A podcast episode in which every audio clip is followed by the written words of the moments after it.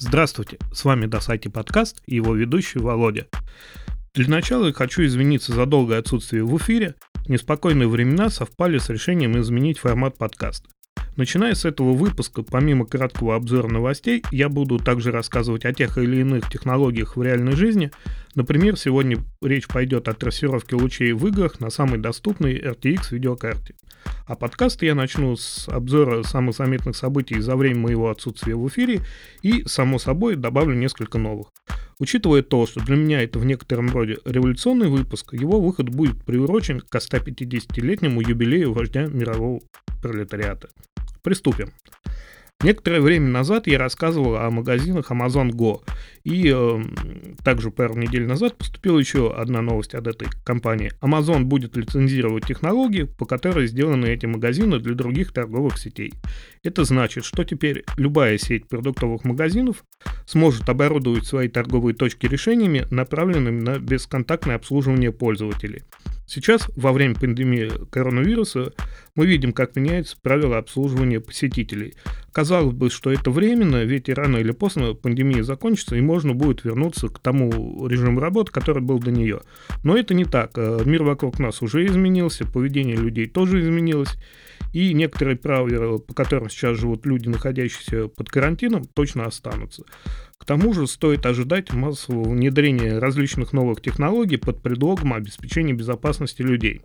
Вероятно, бесконтактные магазины станут одной из первых технологий, которые мы увидим в ближайшем будущем. А в настоящем с технологиями, особенно с программным обеспечением, дела обстоят неважно. Как известно, все производители ноутбуков комплектуют свои устройства предустановленным фирменным ПО. Например, у Hewlett Packard это программа HP Support Assistant, которая устанавливается на все ноутбуки и компьютеры этой компании с 2012 года. Она предназначена для предоставления пользователю информации об используемом оборудовании, обновления драйверов и систем BIOS. То есть при помощи этой программы идет управление критически важным программным обеспечением для компьютера.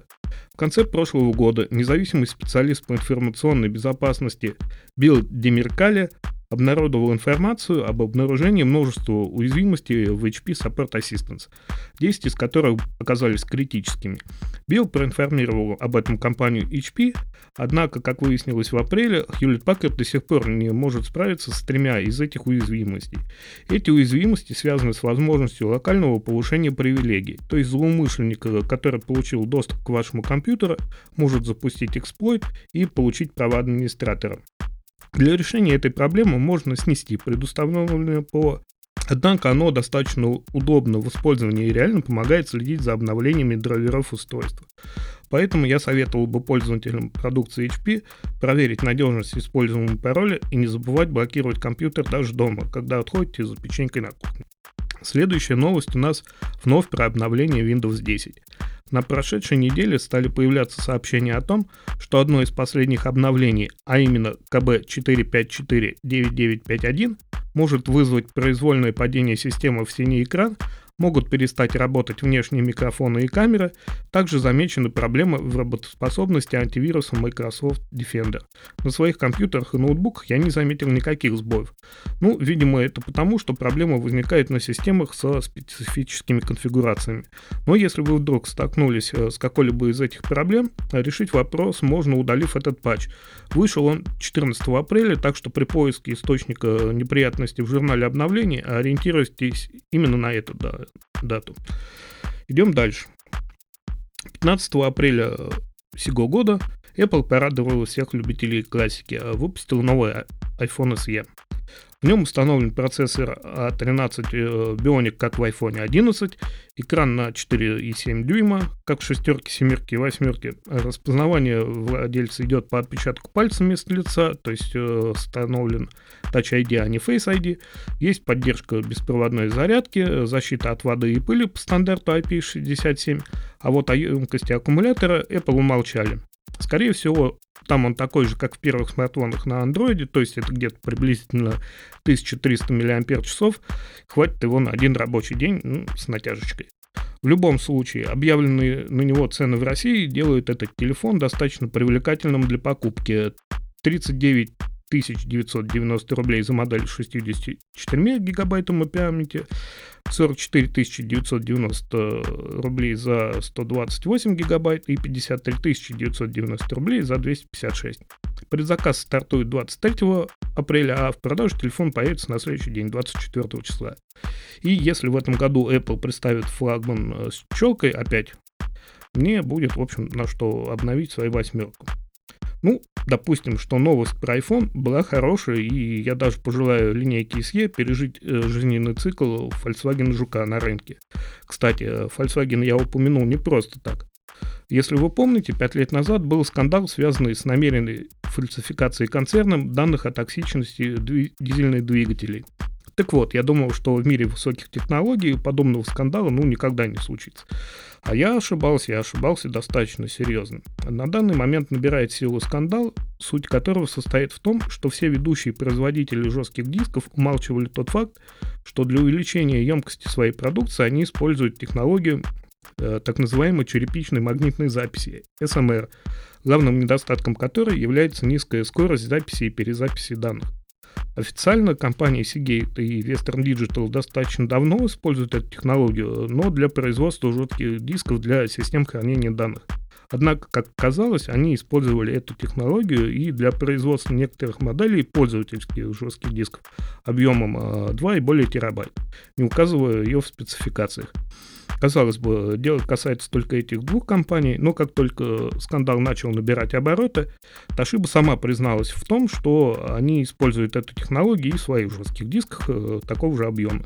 Что же, буду следить за развитием этой истории, хотя, как мне кажется, производители просто станут указывать в спецификациях данные об использовании этой технологии, и скандал утихнет сам собой. Переходим к новостям из мира игр. Ремастеры гордо шагают по планете. Девизом последнего времени смело можно считать фразу «больше ремастеров, для бога ремастеров». Итак, в начале апреля Electronic Arts представила ролик Command Conquer Remastered Collection, состав которой, помимо самой CNC, войдет Red Alert со всеми дополнениями. В игре будет реализована поддержка разрешения вплоть до 4К, будет куча бонусных материалов, включая 7 часов музыки от Фрэнка Клепаки, то есть все то, что зайдет 40-летним ностальгирующим мужикам. Выйдет Command Conquer Remastered Collection 5 июня, а предзаказать игру в Steam и Origin за 1500 рублей можно уже сейчас. Blizzard исправили проблему зелеными кубами в Warcraft 3 Reforged, выпустив очередной патч. И я, в общем-то, с удовольствием прошел эту стратегию. Графика отличная, после нее точно не хочется возвращаться к классике. Озвучка и перевод э, на русский язык по итогу оказались весьма неплохими, и если бы Близы не торопились выпустить корявый релиз, а отполировали игру перед выходом, не пришлось бы им обтекать под тоннами вполне заслуженного дерьма. Надеюсь, что ситуация с Reforge будет им уроком, а может и не будет. Также в начале месяца вышел Resident Evil 3. Я в этот э, ремастер точно сыграю, хотя бы потому, что это моя любимая часть э, на PlayStation. Да и, кстати, чего скрывать, Джо Валентайн в этом переиздании чудо как хорошо. 30 апреля на PC выйдет обновленный Call of Duty Modern Warfare 2. Эту игру поистине можно считать современной классикой, так что если создатели ее не исковеркали сюжет, как в прошлогодней интерпретации Modern Warfare, я тоже в нее поиграю и, надеюсь, получу как минимум удовольствие, а как максимум, может быть, даже и счастье. Но на этом новости о ремастерах не заканчиваются. Crytek буквально на днях объявила о выпуске Crysis Remastered, который выйдет на ПК на всех современных консолях, э, включая Nintendo Switch. То есть, как я и говорил, больше ремастеров для бога ремастер. 11 мая в ранний доступ в Steam выйдет продолжение одной из самых лучших изометрических постапокалиптических игр Atom RPG Трудоград. К моему удивлению, это будет не просто DLC, а отдельная игра, в которой будет продолжен сюжет первой части из которой, кстати, можно будет подгрузить свои сохранения и продолжить играть своим персонажем.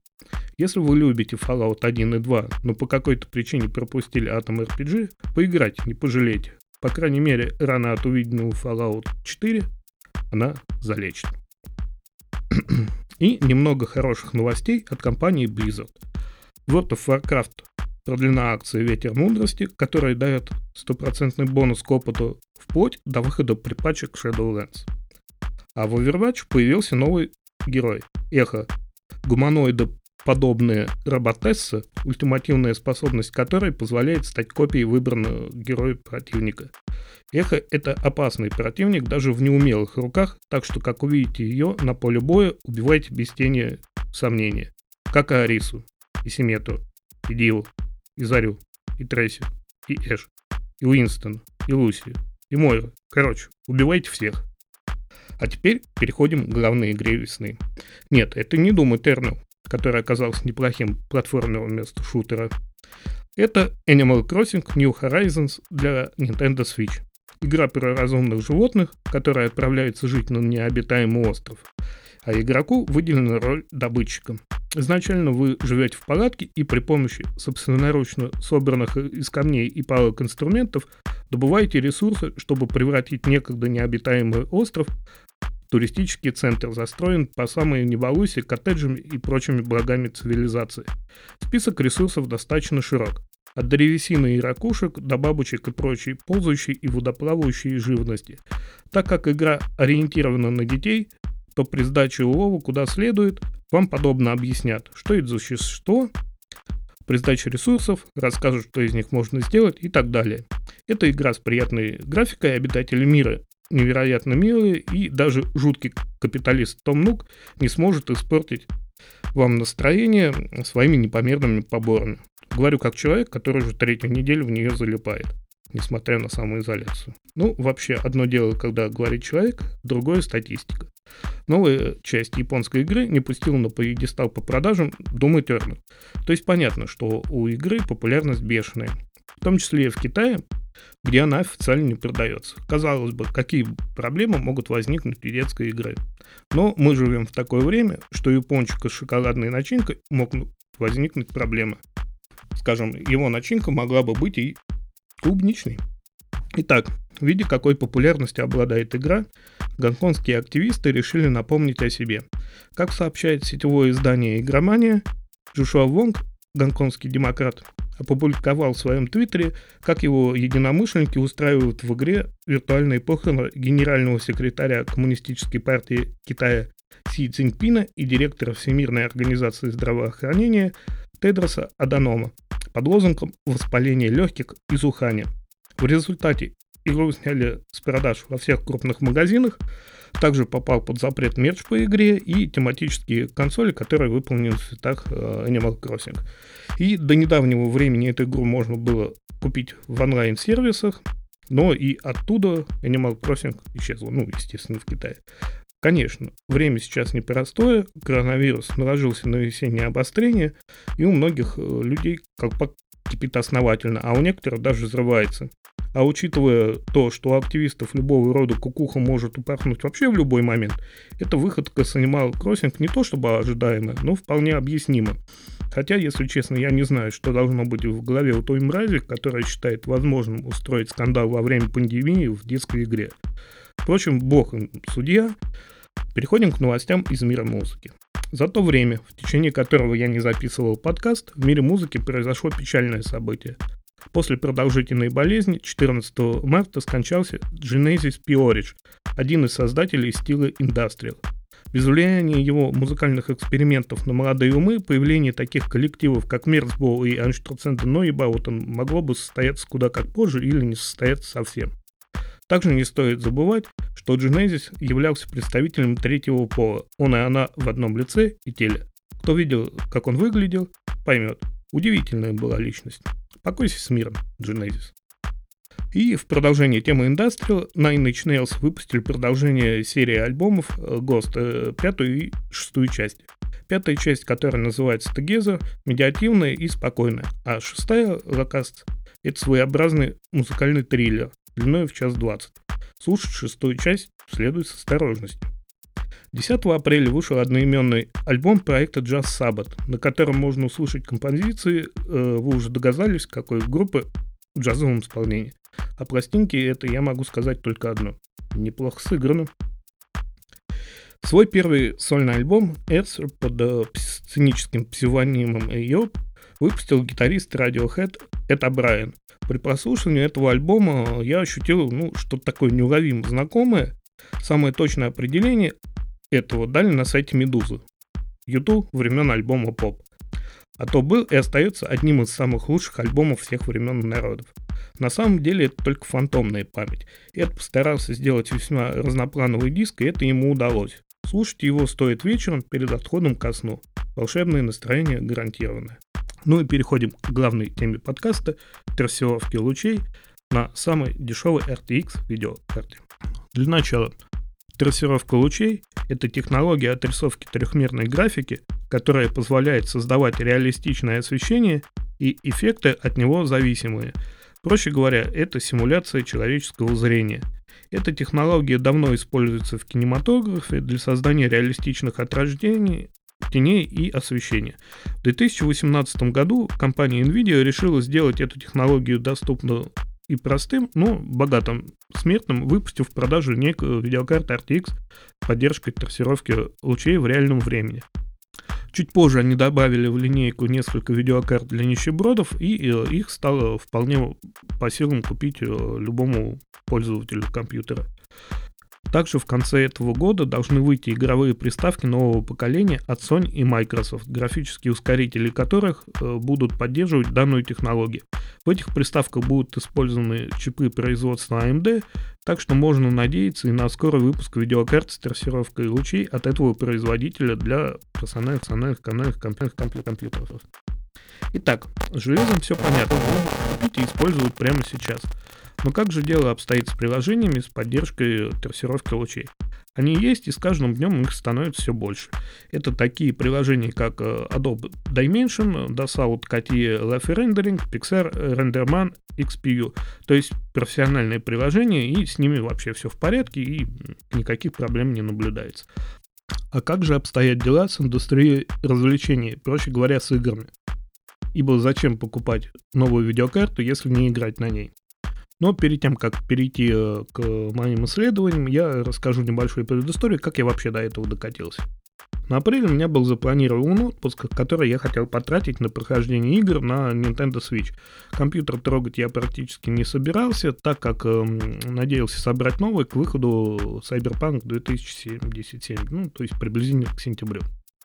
Но судьба внесла свои коррективы в мои планы, После известных всем событий начался рост курса доллара и повышение цены на комплектующие. Я понял, что если делать апгрейд, то делать его нужно прямо сейчас, потому как, ну, уж точно я не смог бы к сентябрю купить себе новый компьютер. Это было в начале марта, за пару дней до того, как страну отправили на самоизоляцию. И, в общем, как бы изучив рынок, я приобрел себе самую доступную видеокарту с поддержкой трассировки лучей именно Asus Phoenix GeForce RTX 2060. Почему я выбрал именно эту видеокарту, а не 2070 или 2060 Super? Дело в том, что видеокарта должна была помещаться в корпус формата ITX и иметь два HDMI выхода. И нашел я только одну модель и только одного производителя. В общем, на отпуск я по понятным причинам обломался, и мои самоизоляционные дни разделились на две части. Первая половина дня отведена на работу, вторая на изучение игр с RTX. Ну и, собственно, переходим к самому интересному. Первой и долгое время единственной игрой с поддержкой RTX была Battlefield 5. С момента выхода видеокарт с данной технологией прошло уже полтора года, даже больше, но громких релизов после Battlefield 5 по большому счету было только два. Это Metro Exodus и Control. Если открыть на сайте NVIDIA страницу, посвященную играм с поддержкой RTX, энтузиазм вообще пропадает. Там указано 16 проектов, часть из которых еще не вышла, а часть э, из них вообще, ну, мне кажется, что и играть не стоит. Там какие-то сомнительные проекты, онлайн-игры. Э, что-то вообще непонятное. Майнкрафт RTX, ну, жуть просто вообще. Поэтому я для себя выбрал 5 проектов, которые решил изучить. Одну демо-версию, ну и, собственно говоря, приступил к данному вопросу. А для начала я напомню конфигурацию своего компьютера. Это процессор Intel Core i5-6400, оперативной памяти 16 гигабайт DDR3 1600. Для системы используется терабайтный SSD-шник э, Western Digital Blue и для хранения данных 4 э, терабайта тоже из серии Blue Western Digital. Ну, видеокарта, само собой, на данный момент это 2060 RTX. Поменял я 1050 Ti. Итак, первая игра, которую я выбрал для исследования, это Battlefield 5. Она была первой, в которой применилась технология RTX, и очень хотелось посмотреть своими глазами, как это все выглядит. На сайте NVIDIA, именно на той странице, где перечислены игры с RTX, под каждой игрой идет упоминание, какая именно технология использована в данной игре. А в Battlefield использованы только отражения. И когда вы включаете RTX, это становится не то чтобы заметно, а очень заметно. То есть сполохи огня на башне танка, отражение в стеклах трамвая. Это все выглядит настолько естественным, что без RTX играть абсолютно не хочется но приходится. По какой причине? Дело в том, что без RTX э, моя видеокарта текущая выдает от 65 до 70 э, кадров стабильно, э, все играется плавно, хорошо и без проблем. При включении RTX FPS падает резко и серьезно. То есть в среднем это где-то 40 кадров, но зачастую, когда вокруг все взрывается, FPS падает до 27.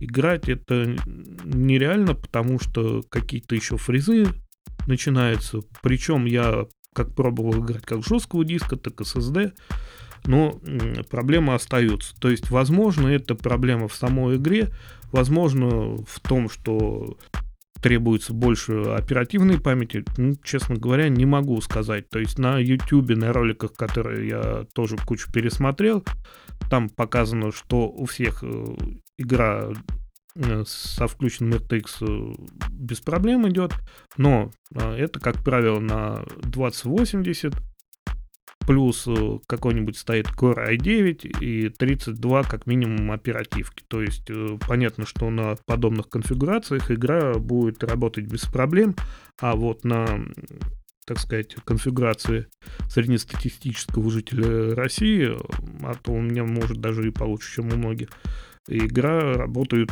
со включенным RTX очень ужасно. Следующая игра это Shadow of Tomb Raider. На сайте NVIDIA, к сожалению, не указано, какие технологии использованы в этой игре, но при включении RTX создается впечатление, что как минимум там э, использовано глобальное освещение и тени. То есть без трассировки лучей э, в Shadow of Tomb Raider тени резкие, такие ощущения складываются от того, что об них можно обрезаться.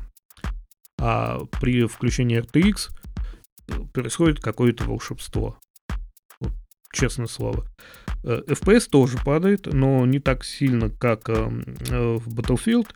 То есть, как бы со включенным RTX это где-то стабильно 65-70 кадров, без это 90, но на игре это не отражается, играется все плавно и без каких-либо видимых проблем. Да, есть один нюанс, о котором я расскажу чуть позже. Э, он у каждой игры свой, и связано это со сглаживанием. Третья игра, которую я попробовал, это Metro Exodus. Здесь вот, честно говоря, я ничего не понял. То есть э, без RTX она выдает у меня где-то под сотню кадров стабильно. С RTX это 60-70 кадров. Но в чем прелесть, я так и не разобрался. Я загружал две разные локации.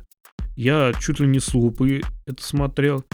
Например, на YouTube в ролике Логвинова ну, реально заметно, что там что-то происходит. А я, возможно, слепой, то ли у меня что-то не сработало. Но существенной разницы я не увидел. Да, есть вот что-то, опять-таки, как и в Shadow Tomb Raider, что-то вот на уровне чувств. Кажется, что с RTX немного лучше. А вот чем лучше Metro Exodus, я вот, к сожалению, не понял. Ну, это, скорее всего, моя проблема, потому что реально на YouTube у многих людей в разных местах, но я в них бывал, и что-то как-то я вот не увидел разницы. Следующая игра это Control. А вот эта вот игра произвела просто неизгладимое впечатление. То есть без RTX, это 70-80 кадров, это, ну, стандартный DirectX 11, э, выглядит все хорошо, замечательно, но как-то пластмассово. Особенно после того, как вы включаете трассировку лучей. Именно в этот момент игра просто преображается настолько, что поверить в это, не видя собственными глазами, просто нереально. FPS тоже проседает, проседает чудовищно, до 40 градусов в секунду, но в отличие от Battlefield 5, э, это стабильный и играбельный FPS, то есть никаких проблем я с этим не встретил. В Control применены практически все технологии. То есть это отражение, тени, глобальное освещение. Это очень сильно заметно на стеклах, на э, стекле пожарного гидранта. Это заметно везде. И это заметно настолько, что впечатление от игры. Игра мне сама вот не понравилась, я поиграл несколько часов и выключил, и возвращаться в нее не хочу. Но именно вот эти технологии трассировки лучей, они делают картинку просто божественной.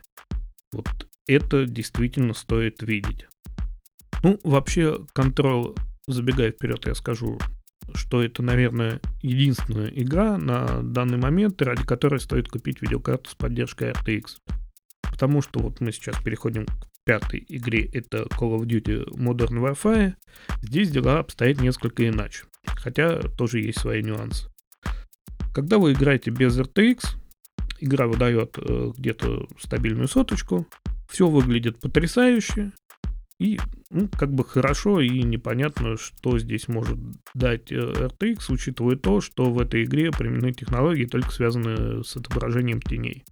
Но когда вы включаете RTX, немножечко падает FPS, это 80 кадров в секунду становится, ну, явно не критично, удобно играть, то есть вообще без проблем, можно вообще не парясь включить RTX и э, играть в Modern Warfare, не обращая ни на что другое внимания. Но есть один нюанс – Э, то есть на эти тени, которые там вот должно дать трассировку лучей, внимания не обращаешь. Их как бы, ну, незаметно есть, и они есть, потому что там геймплей быстрый, ну, не до этого.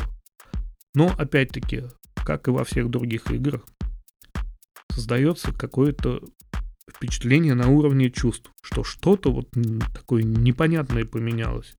И без RTX, опять-таки, не хочется играть.